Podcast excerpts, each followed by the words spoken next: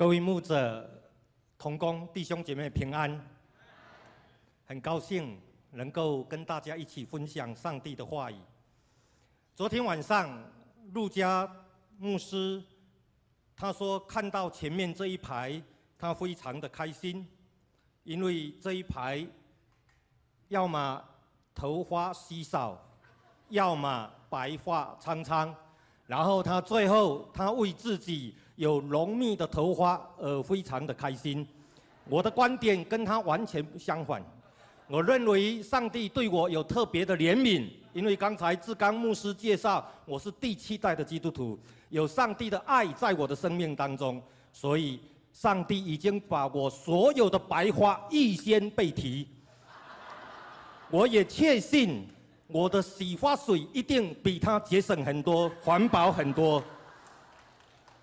所以很高兴，我们这一次能够在这里一起来思考，我们当中国教会在不断的城市化的里程当中，我们如何进入一个生命的更新、教会的更新、服饰的更新里面。为此，我们要从上帝的角度再来看。我们要如何在这个时代的脉动当中？所以我们一起读一处的经文，在立位记第六章的八到十三节。在圣经里面，他上帝这样说：“他说，耶和华小谕摩西说，你要吩咐亚伦和他的子孙说。”翻祭的条例乃是这样：翻祭要放在坛的柴上，从晚上到天亮，坛上的火要常常烧着。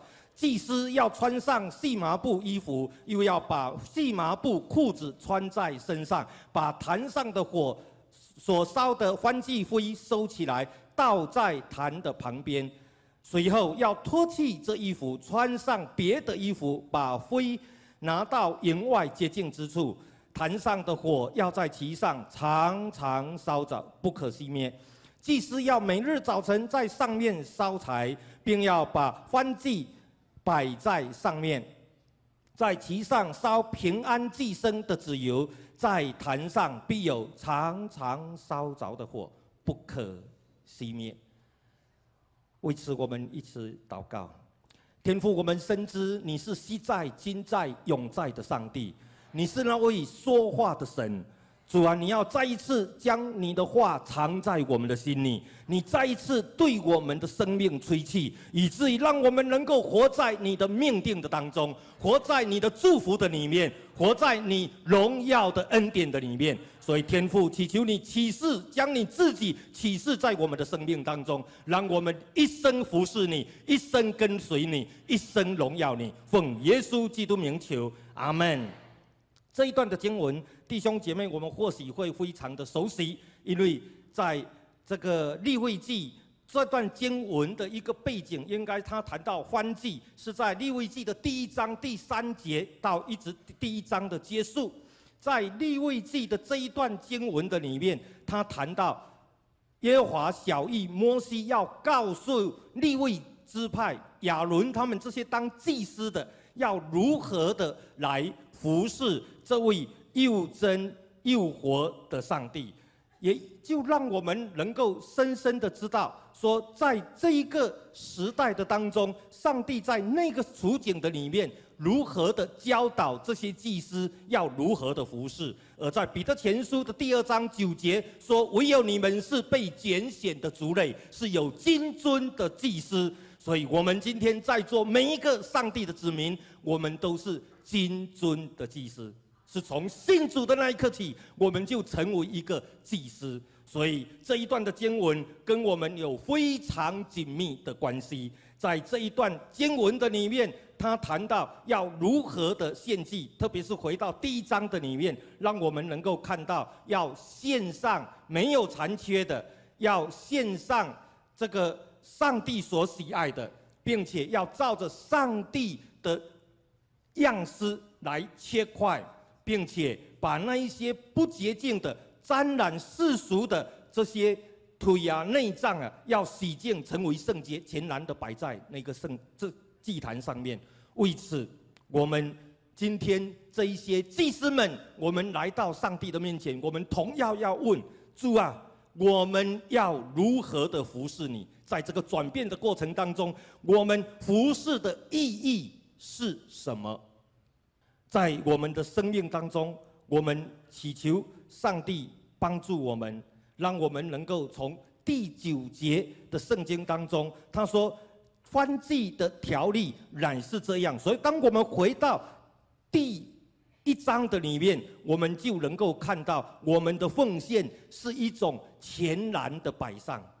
今天在中国整个社会快速经济化、高速科技化的时代的当中，我们今天所服侍比以前科技技技巧等等资讯越来越多。但是我们对神的渴慕和单纯却越来越少。记得我刚刚信主的时候，啊，非常的渴慕、热心服侍神，所以我们就跟七八个弟兄一起有一个对上帝爱的回应，说主啊，我们要把我们的时间奉献给你。所以我们七八个弟兄，我们就开始有一个背圣经的。这样的一个彼此的鼓励，那么经过一段时间，我们在一起的不断的追求，所以大概在我们的当中，我的一个同工大概把整个新约全部背了。那么，我当时跟一个长辈，他几乎不谈启示录，因为他觉得每一次谈启示录，我们就受到很大的逼迫，所以他谈三次，三次很大的逼迫，所以我们就不谈，直至到我。我非常的忧郁，所以启示录没背。但今天我在挑战我的弟兄姐妹，说上帝的话语是我们生命最重要的部分。今天我们可能有很多的方式，我们有很多的资讯，我们有很多服饰的技巧，但如果缺乏了上帝的道在我们的生命当中，恐怕我们有时候走偏了路还不知道。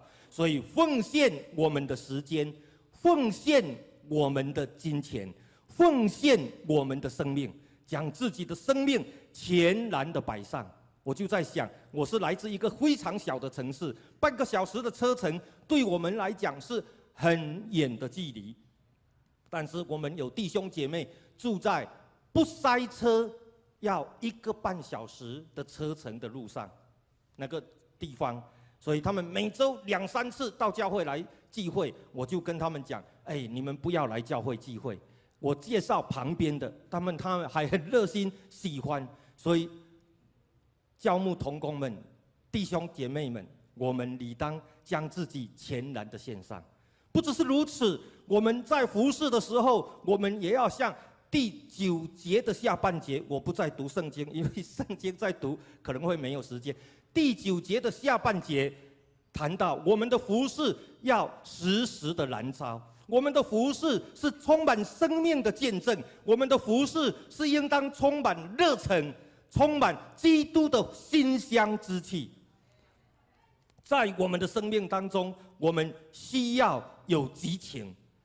慢慢的，我们信主的日子长了，我们服侍的年日长了，我们是否靠我们的经验，是否靠一些我们原来的老本呢？我曾经去到外地，去跟一些牧者一起有服侍的机会，然后住在他的家。我观察其中有一位牧者，他几乎连灵修的时间都没有，他已经被事工拖垮了。我在想，一个服侍上帝的人，第一首选是我们与上帝独处的时间。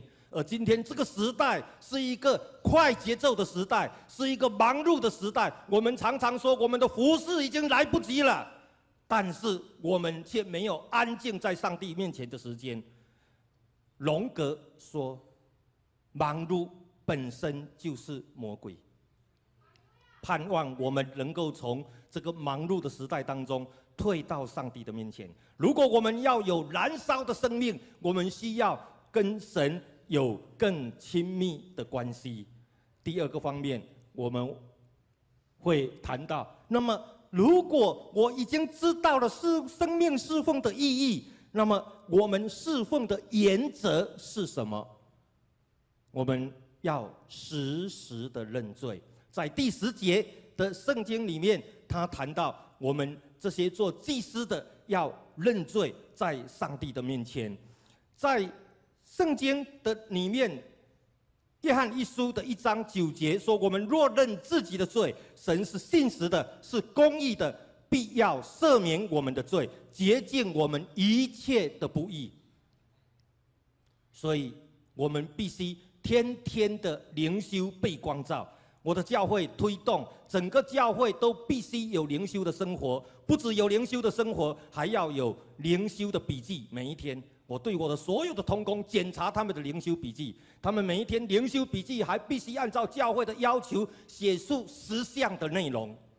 其中有几项很重要：一，要谈到上帝他的丰盛；还有谈到罪，叫在圣经的里面有没有什么罪的提醒？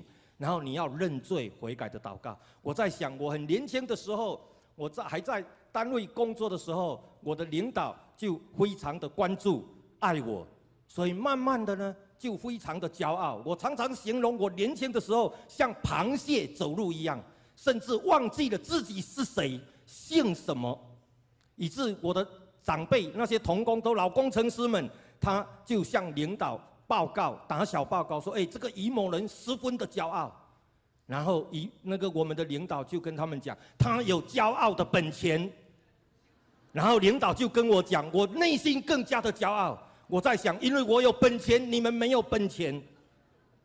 直至到今天，我已经服侍神，成为全职的工人。而当这些同工们有时候彼此相遇，握手问安，说：“于普兄，你的教会很棒。”有时候偶尔内心还有一丝丝的窃喜，说是聪明的脑袋不长毛。所以。生命的塑造是一生的经历。唐侃牧师昨天谈到生命塑造的里程，他谈到第二个阶段。我想那个第二个阶段将陪伴我们的一生。我们必须每一天被光照，每一天到上帝的面前，然后我们才能够在神的面前能够看清楚自己，才懂得依靠上帝。没有什么了不起。再有丰富的阅历，再有再高的学历，也都是上帝所恩赐给我们的。我们要的是生命的服饰，所以祈求上帝帮助我们。如果有认罪悔改，我们要有分别为圣。越来中国的世界越花花绿绿，所以我们要从这个时代的里面能够走出来。最早在圣经记载，亚伯拉罕说亚伯兰在他的生命的里面，他和他的爸爸在创世纪的十一章最后面，上帝就呼召他们说：“你要离开你的老家，进到迦南美地。”所以他们就走了。然后在十二章、十一章的末后，就说他们就停留了。为什么停留？所以在十二章，上帝再一次，所以停留，因着停留，亚伯兰的父亲就死在那个地方。所以十二章，上帝再一次呼召临到亚伯兰的生命当中，他告诉他：你要离开本地本族父家。什么是我们今天要离开的本地？是我们所生活的环境。这个生活的环境常常给我们有错误的价值观。让我们在今天这个时代的当中，我们追求名利、地位、知识、物质等等等等。你有许多的喜好是上帝所不喜悦的。本族是谈到我们那一些亲人、那一些世代不信主的人，他们对我们同样也有不正确的期待。他把他的价值观放在我们的生命当中，所以，我们期盼我们的生命是符合上帝的期待呢，或者是符合这个时代的期待。这个时时代希望我们忙碌迷失自己，虽然我们有钱，但是我们的身心灵或许有时候离神越来越远，所以盼望我们要在这个生命的旅程当中，我们能够走出我们生命的迷茫，让我们能够越来越在上帝的面前讨神的喜悦。我们不是讨人的喜悦，附加是表示上帝从我们的家族当中遗传下来的 DNA，我们的才华、我们的聪明、我们的智慧、我们的财富、我们的经验。今天，如果我们要爱主，要一生的奉献跟随神，那么我们应该离开这一切，进入到上帝同在的当中。所以我们要祈求上帝来帮助、祝福我们每一个人，让我们眼目定睛在这位耶稣基督的身上。